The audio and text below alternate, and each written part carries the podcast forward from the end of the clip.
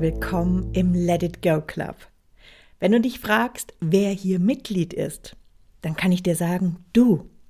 Denn in diesem Club habe ich Menschen zusammengerufen, die ihre Träume leben, die losgegangen sind, die etwas unternommen haben und vor allen Dingen losgelassen haben.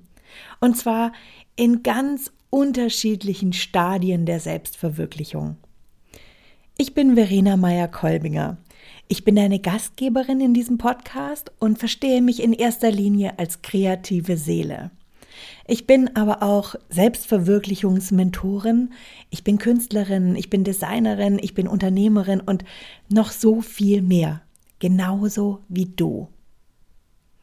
In diesem Podcast möchte ich dir Vorbilder und Inspirationen vorstellen, weil ich weiß, dass das so wichtig ist für unsere kreative Entwicklung. Und damit würde ich sagen, Schluss mit dem Intro, let it go. Herzlich willkommen in dieser Folge des Let It Go Clubs, Nina Brach. Nina Brach hat den wunderschönen Titel auf ihrer Webseite Inner Peace Coach oder Inner Peace Coaching für hochsensible Menschen. Und ich will jetzt gar nicht mehr sagen, liebe Nina, herzlich willkommen im Let It Go Club und magst du dich kurz mal vorstellen? Wer bist du? Schenk uns ein Bild von dir. Das mache ich super gerne. Vielen Dank, Verena. Ähm, ich bin Nina. Ich bin Coach für hochsensible Menschen. Und ja, ich bin 41 inzwischen. Ich habe zwei Kinder, lebe in Berlin und habe mich als systemische Coachin eben darauf spezialisiert, hochsensible Menschen in den Herausforderungen meistens der Hochsensibilität, Hochsensitivität be zu begleiten und ja, ihnen einfach auch zeigen zu können, dass das ein unglaublich schönes Geschenk ist. Denn äh, ganz viele Menschen, mit denen ich arbeite, die auf mich zukommen, empfinden das zunächst erstmal nicht so sehr so. Ähm, ja, und mein Herzensziel ist es, dass hochsensible Menschen einfach sehen, was für ein unglaubliches Geschenk, was für eine unglaubliche Gabe das ist und dass sie die eben auch so ausspielen können, dass die ganze Gesellschaft davon profitiert und ja, sie andere Menschen inspirieren können und einfach ja, sich ihrem inneren Frieden sozusagen finden in all diesem Trubel, der so auf sie einprasselt und das in so einem ja sehr ausgeprägten Maße im Vergleich zu nicht hochsensiblen Menschen. Ja. Ich erinnere mich noch so gut, wie ich zum ersten Mal mit dem Thema Hochsensibilität in Kontakt gekommen bin das war bei mir in dem Fall ein Kinderarzt, der mir für meinen Sohn da einen Hinweis gegeben hatte und mir einen Link zu irgendeiner Website, ich weiß es nicht mehr, wo man einen Test machen konnte. Und da habe ich das äh, gemacht und habe gedacht, da schon so ein bisschen, ach, guck einer an. Spannend. äh, und dann bin ich tatsächlich losgezogen auch und habe mir Bücher angeschaut und äh, war fasziniert und habe so viele Aha-Momente auch gehabt. Wie mhm. bist du zu, ähm, ja, zu deinem Coaching, zum systemischen Coaching, mhm. aber auch im Schwerpunkt Hochsensibilität gekommen? Also erstmal habt ihr einen fantastischen Kinderarzt gehabt, würde ich sagen. Oder habt einen.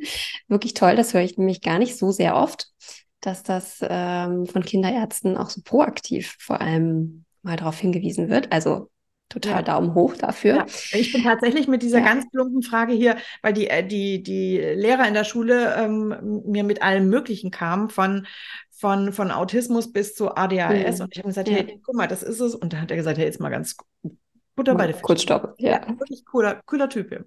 Ja, super cool, genau. Ähm, ja, ich, das war bei mir ähnlich, sage ich mal, als ich diesen Begriff Hochsensibilität das erste Mal gelesen habe. Ich kann es leider nicht so ganz genau eingrenzen. Ich werde das ganz oft gefragt, aber ich äh, kann es leider, kann nicht mehr diesen einen Moment äh, rausfiltern. Aber das muss so Mitte, Ende 20 gewesen sein. Ungefähr. Und da hat bei mir auch auf einmal unglaublich viel Sinn gemacht, auch in der Rückschau einfach. Mein Leben hat auf einmal rückblickend so viel mehr Sinn gemacht. Ich habe einfach so viel mehr verstanden auf einmal. Ich dachte, ach so, ich bin ja gar nicht wie vom Mars. Es gibt auch andere Menschen, die so fühlen. Was? Also das ist äh, ja auch etwas, was viele hochsensible Menschen auch belastet, dass sie denken, nur ich bin so komisch in Anführungsstrichen und niemandem anderen geht es so und äh, deswegen sprechen viele hochsensible Menschen auch gar nicht so über diese Empfindungen, über diese wahnsinnige Gefühle, die mit einer unglaublichen Wucht manchmal auf einen einprasseln. Ähm, weil sie einfach denken, ich bin irgendwie komisch oder ich bin irgendwie falsch oder nicht richtig oder oder oder, ne? Weil das auch etwas ist, was man ganz schnell um die Ohren gehauen bekommt. Ja, ne? dass man. Du bist so kompliziert. Ja, ach, jetzt stell dich doch nicht so an, das ist doch jetzt nicht so schlimm, das ist doch für alle gleich und so weiter. Ne? Und das äh, daraus machen vor allen Dingen Kinder ganz, ganz schnell, ich bin falsch, ich bin nicht richtig. Und das ist auch eine, eines meiner größten Ziele, sozusagen, da einfach mehr Aufmerksamkeit drauf zu geben, einfach auch mehr Sensibilität drauf zu geben, wie man miteinander umgeht, wie man miteinander spricht, dass man niemanden seine Gefühle abspricht, dass alles einen Raum hat, dass es einfach nur anders ist, als äh, man es vielleicht auch selber empfindet. Aber jetzt schweifen wir schon ab. also äh, ich habe das, diese, diese, diesen Begriff auch so mit Mitte, Ende 20 kennengelernt. Und für mich hat dann auf einmal ganz viel Check, Check, Check, Check, Check äh, Sinn gemacht auf einmal. Warst du damals schon Coachin? Nein, noch nicht. Mhm. Und ähm, es hat sich für mich aber unfassbar viel erklärt mit diesem Begriff. Und deswegen verwende ich diesen Begriff auch sehr proaktiv, weil ich weiß, dass es vielen Menschen ähnlich geht. Und sie denken, ah, ach so, ich, das ist ja nur das in Anführungsstrichen ich bin, ich bin ja gar nicht komisch, ich bin gar nicht falsch, ich bin gar nicht krank, ich bin gar nicht irgendwas, sondern es ist einfach nur Hochsensibilität. Obwohl ich auf der anderen Seite gar nicht so ein riesen Fan von diesen Labeln bin. Ne? Dass ich finde, dass auch gerade im Umgang mit Kindern bin ich da mal sehr zurückhaltend, so ein, ja, so ein Label da drauf zu kleben, weil das eben ja auch was mit einem macht. Ne? Und ähm, auf der anderen Seite kann man es auch wunderbar als Ausrede so ein bisschen verwenden. Da, mhm. das sehe ich auch sehr, sehr oft. Das sollte es halt auch nicht sein. Ne? Es geht ja eher darum, ein, für sich einen guten Umgang damit zu finden, dass man gut damit klarkommt, eben, eben auch die Vorteile dann ausspielen kann. Ähm, genau. Also ich glaube, dass dieser Begriff Hochsensibilität, Hochsensitivität, ist ja auch nochmal ein Unterschied, schon etwas sehr Wichtiges ist, um einfach für sich so einen Anhaltspunkt erstmal zu haben und überhaupt erstmal zu wissen, ach so, was ist denn das überhaupt? Ich lese mich mal ein bisschen mehr ein, trifft es auf mich zu? In welchem Maße trifft es auf mich zu? Was genau davon trifft auf mich zu? Welche Facette? Es ist ja auch nicht bei jedem Menschen gleich. Es gibt da kein Schwarz oder Weiß. Es gibt da unglaublich viele bunte Farben, äh, wie sich das äußern kann äh, auch in den unterschiedlichen Sinneseindrücken und so weiter. Also da gibt es oh, ich muss jetzt nicht viele, viele, viele Menschen. Ganz kurz, weil ähm, ihr könnt es jetzt nicht sehen, weil es ist ja ein Podcast. Nina sitzt vor einem wunderschönen Bild, was mich natürlich äh, schon, schon allein ganz glücklich und ähm, beruhigt macht, weil es wirklich ein schönes Bild ist. Und um sie herum sind an bestimmten Stellen so, so, so, so Farbspritzer, die wie, ja, wie so Blumen aus ihr rauswachsen und wo du eben gerade von dieser Vielfalt auch sprichst. Das ist wie ein Sinnbild, wenn du davor sitzen würdest, tatsächlich. Absolut, ja. Uh, so, da musste ich euch jetzt kurz mal hier mit reinnehmen in dieses Bild. ähm, danke schon mal für den, für diese schöne, schöne Begriffsklärung und ähm, raus aus dieser Abstraktion auch genommen eine Darstellung. Gehen wir mal wieder zu dir zurück. Du hast jetzt dich angefangen mit Hochsensibilität auseinanderzusetzen, mhm. hast für dich deine Aha-Momente gezogen. Was, wie, wie ging es weiter? Wie kommen wir zu der Nina, die du heute bist? Genau, dann ging es weiter, dass ich mit 30 mein erstes Kind bekommen habe, was mir die ganze Thematik nochmal mehr als deutlich aufs Butterbrot geschmiert hat. Mhm. Also da gab es dann wirklich für mich überhaupt kein Entkommen mehr, um es jetzt mal etwas dramatischer auszudrücken, mich damit auseinanderzusetzen. Ich habe es davor, fand ich das super spannend und habe gelesen, ach so, ist ja interessant und so und fand das immer ganz cool. Habe das aber nie so, habe das dann so ein bisschen abgehakt gehabt für mich und bin da gar nicht so tief reingegangen, sag ich mal. Ne? Ich bin da so eher so auf der Oberfläche geblieben, habe ein bisschen gelesen und war einfach ganz froh mit der Erkenntnis, ach so, es ist ja gar nichts falsch mit mir, ich bin einfach so, alles im Rückblick hat jetzt auf einmal erstmal so ein bisschen mehr Sinn gemacht. So. Und das war aber dann auch erstmal okay. Und ähm, mit 30 habe ich mein erstes Kind bekommen und das hat mich dermaßen herausgefordert, dass äh, ich gar nicht anders konnte, als mich damit sehr, sehr intensiv auseinanderzusetzen. Weil also auch Moment, wo das, das zweite Wesen in der oder dieses Wesen in, in deinem Leben war und genau. dementsprechend, wie es eben so ist, alles durcheinander gebracht hat. Absolut. Und mhm. ähm, dieses Kind hat sehr, sehr, sehr, sehr viel und sehr, sehr lange geweint. Und ähm, was wiederum bei mir sehr, sehr viele Tränen und Verzweiflung und äh, ja, sehr viele verschiedene Gefühle ausgelöst hat, weil ich es auch überhaupt nicht so erwartet hatte, weil es natürlich auch niemand sagt, dass das passieren kann. Und äh, das war äh, eine völlig andere Realität, in der ich mich auf einmal wiedergefunden habe, als das, was ich mir so ausgemalt hatte. Und ab diesem Zeitpunkt habe ich mich sehr intensiv damit beschäftigt und habe obwohl ich das von mir wusste, dass ich dieses Wesensmerkmal in mir trage, absurderweise überhaupt nicht geschaltet, dass das bei meinem Kind ähnlich sein könnte. Ich war so gefangen in diesem Funktionieren und irgendwie durch den Tag kommen, weil es so unfassbar anstrengend war, äh, dass ich überhaupt nicht auf die Idee gekommen bin, dass dieses Kind vielleicht überhaupt gar keinen Haut drauf Charakter hat, sondern exakt genau das Gegenteil. Dass ihm einfach alles viel zu viel war. Und das habe ich ich oh, als Mensch überhaupt, also ich als hochsensibler Mensch, so spät erst realisiert. Mhm. Und äh, das war sozusagen dann nochmal ein, ein zweiter Kipppunkt, als ich das so nach einem Jahr vielleicht endlich mal so verstanden hat, dass mein Kind einfach ein bisschen anders funktioniert als andere Kinder, ein bisschen anders tickt, das Gehirn anders verkabelt ist und es mir sehr viel ähnlicher ist, als ich bisher immer gedacht hatte ähm, das hat nochmal sehr, sehr viel gemacht. Und ja, ich habe mich dann einfach immer mehr damit beschäftigt, ähm, ja, um uns da beide gut durchzulotsen, sozusagen durch diese sehr herausfordernde Zeit oder uns drei, mein Mann war natürlich auch dabei. Mhm. Das heißt, auch dein Kind war, war da in einer gewissen Form eine, eine Lehr-, ein Lehrmeister für dich. Absolut. Ist es auch immer noch. Ja. Es Was wird ja jetzt bald elf Jahre alt. Also. Was ja auch echt wirklich krass ist, weil im Prinzip war es für mich ähnlich, nur dass mein Sohn ähm, auch hochsensibel, auch hochsensitiv, aber ein super Rüstzeug hatte. Der hat sich zum Beispiel in der Schule einfach, der hat sich totgestellt. War ihm zu viel, hat sich ausgeklingt.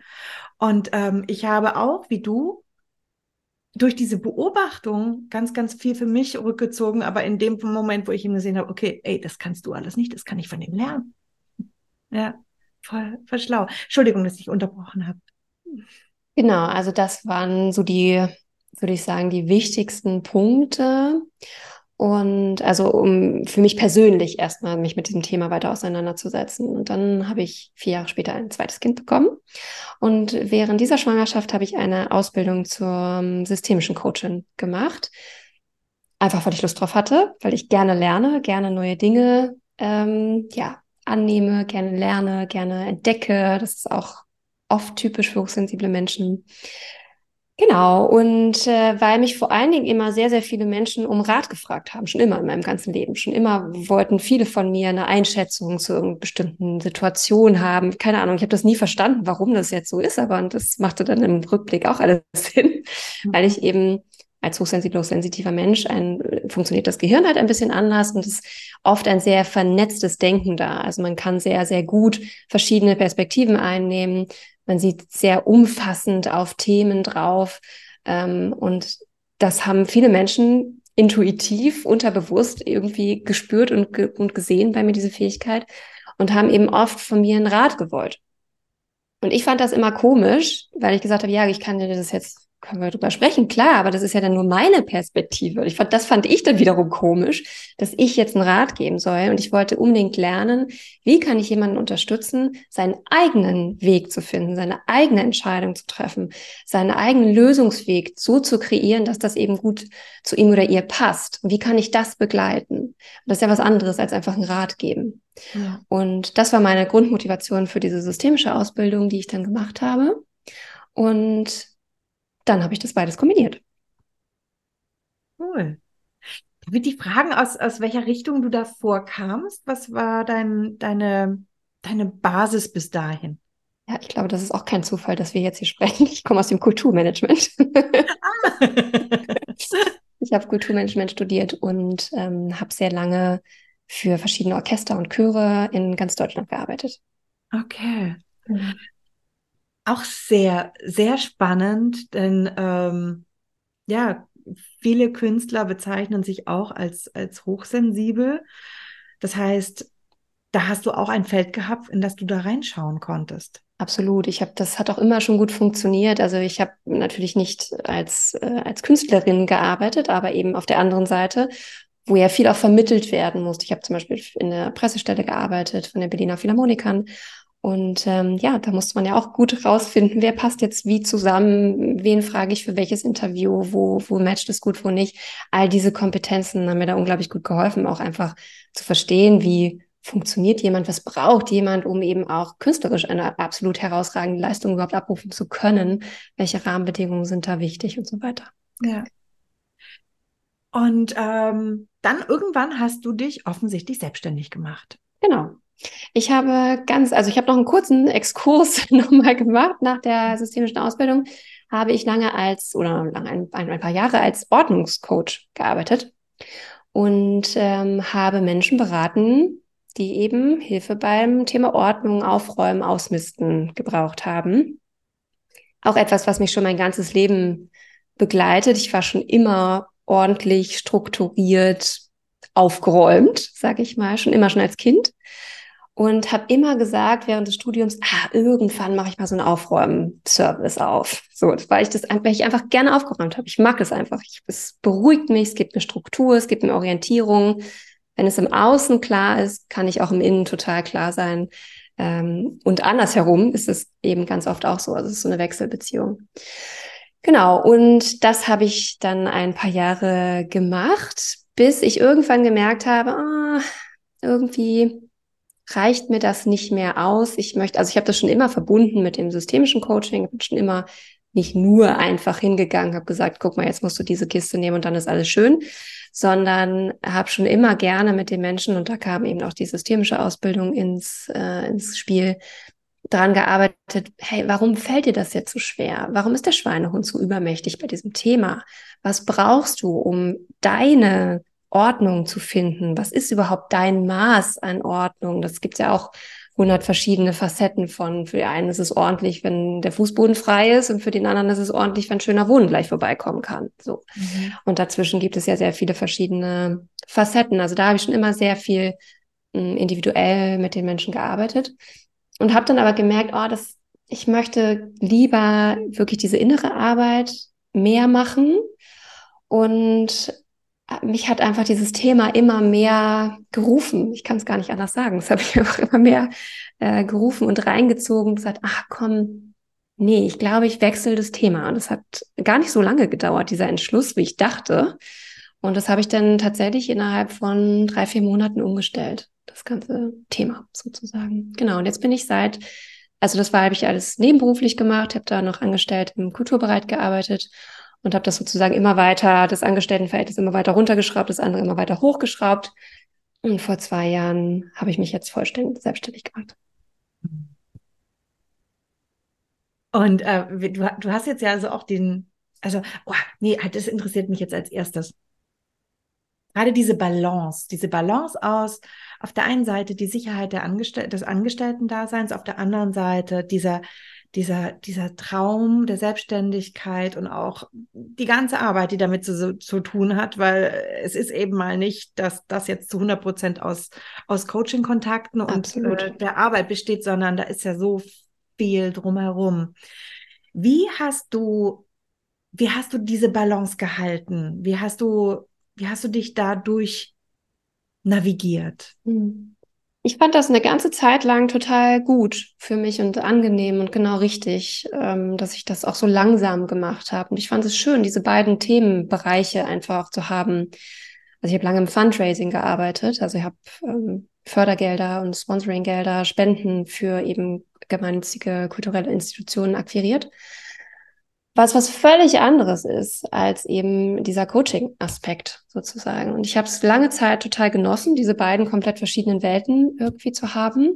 Natürlich hatten die auch Schnittmengen, aber im Grunde waren es sehr verschiedene Aufgabenbereiche. Und irgendwann ist das gekippt. Irgendwann habe ich gemerkt, ach, jetzt solltest du dich mal entscheiden. Jetzt ist es mal so an dem Punkt, springen oder nicht springen und äh, das eine sein lassen oder auch nicht. Und ja, dann habe ich mich da auch begleiten lassen in diesem Prozess, äh, habe selber ein Coaching über sechs Monate gemacht, in dem ich ja sehr intensiv begleitet wurde, auch in diesem Transformationsprozess, äh, Prozess, in diesem Entscheidungsprozess, der dann gar nicht so lange gedauert hat. Aber ja, es ist eben einfach immer gut, jemanden an der Seite zu haben und einfach mal Dinge zu besprechen, mal eine andere Perspektive drauf zu bekommen. Einfach manchmal auch den Mut geliehen bekommen, äh, zu bekommen, das dann auch wirklich zu machen. Und ähm, genau, so hat sich das dann ergeben. Also irgendwann war der Punkt einfach da, wo ich dachte, nee, jetzt ist es soweit, jetzt muss ich das mal entscheiden für mich. Ja. Okay. Wunderbar, weil ähm, gerade das ist ja auch etwas, wo so viele so zwischendrin hängen. Ja? Also dieses ähm, das Bedürfnis nach Sicherheit und nach Bekanntem und auf der anderen Seite nach, nach dieser nach der Freiheit und der Selbstbestimmtheit, aber auch dieser, diesem inneren Ruf, ja, also dem jetzt einfach zu trauen, weil wir lernen ja so häufig, das sind Träume, Träume sind Schäume. Nimm lieber das, das, das, wo du greifen kannst nach. Und ich sehe immer, wie viel das auch Menschen aufreißt in dieser Balance. Ja. Hin und her. Ja, es ist auch nicht so einfach, genau. Es ist, aber ich glaube, dass, da hat jeder auch sein eigenes Tempo und jeder muss das so machen oder sollte das so machen, wie sich das eben gut anfühlt. Ich glaube, da eine gute Verbindung zu sich zu haben, einen guten Zugang zu sich zu haben, mache ich das jetzt aus Angst oder mache ich das, weil es wirklich mein Bedürfnis ist, ein gewisses Maß an Sicherheit zu haben, weil es sonst mein System komplett zerhaut? Ja. Oder mache ich vielleicht aus Faulheit? Oder, oder, oder. Also da sich gute Fragen zu stellen, da mal reinzugehen, das ist sehr, sehr hilfreich und dann sehr ehrlich mit sich zu sein und zu gucken, okay, was ist gerade wirklich los? Was ist wirklich der Grund, warum ich etwas entscheide oder auch nicht entscheide? Ja wo dir vielleicht dann auch gerade dieses, dieses Thema der Ordnung und der Klarheit, auch mit der Struktur, dann sicherlich geholfen hat, äh, weil man auch dann so einen Schritt zurücktreten kann. Also etwas, was anderen wiederum schwer fällt, weil alles so bunt und viel und, hm, und schön und man in so einen Strudel, äh, Strudel auch hineinkommt. Ja, ist, äh, also ich, ich bin totaler Bauchmensch eigentlich. Ich musste lernen, darauf zu hören, aber ich entscheide fast immer nach Bauch. Aber wir haben den Kopf ja auch da, um ihn mitzunehmen. Der ist ja nicht umsonst dort. Also ich bin ein großer Fan. Im Systemischen sagt man von Kopf, Herz und Hand. Also wirklich diese drei Ebenen abzufragen und zu gucken, okay, was ist jetzt wirklich rational die Sachlage? Was, was sind die Facts? Äh, es bringt ja auch nichts zu kündigen und dann am nächsten Monat kein Geld zu haben. Das äh, funktioniert ja. ja auch nicht. Was sagt mein Herz? Was sagt mein Bauch dazu? Und wie ist es auch praktikabel? Was, wie kann ich es mit meinen Händen oder praktikabel umsetzen? Und wenn man diese drei Ebenen einbezieht, dann bekommt man meistens eine ziemlich schöne Entscheidung raus. Mhm. Was würdest du denn jemandem empfehlen, der in seinem sicheren Job nicht glücklich ist? Und jetzt möchte ich hier einen wunderschönen Punkt machen und dich einladen, nächste Woche dem zweiten Teil von diesem inspirierenden Gespräch zu folgen. Wenn du schon mehr über meinen Gast erfahren möchtest, dann schau in die Show Notes rein. Dort habe ich alle möglichen Informationen verlinkt. Und bis dahin wünsche ich dir jetzt eine wunderschöne Zeit. Nächste Woche sehen wir uns wieder im Let It Go Club.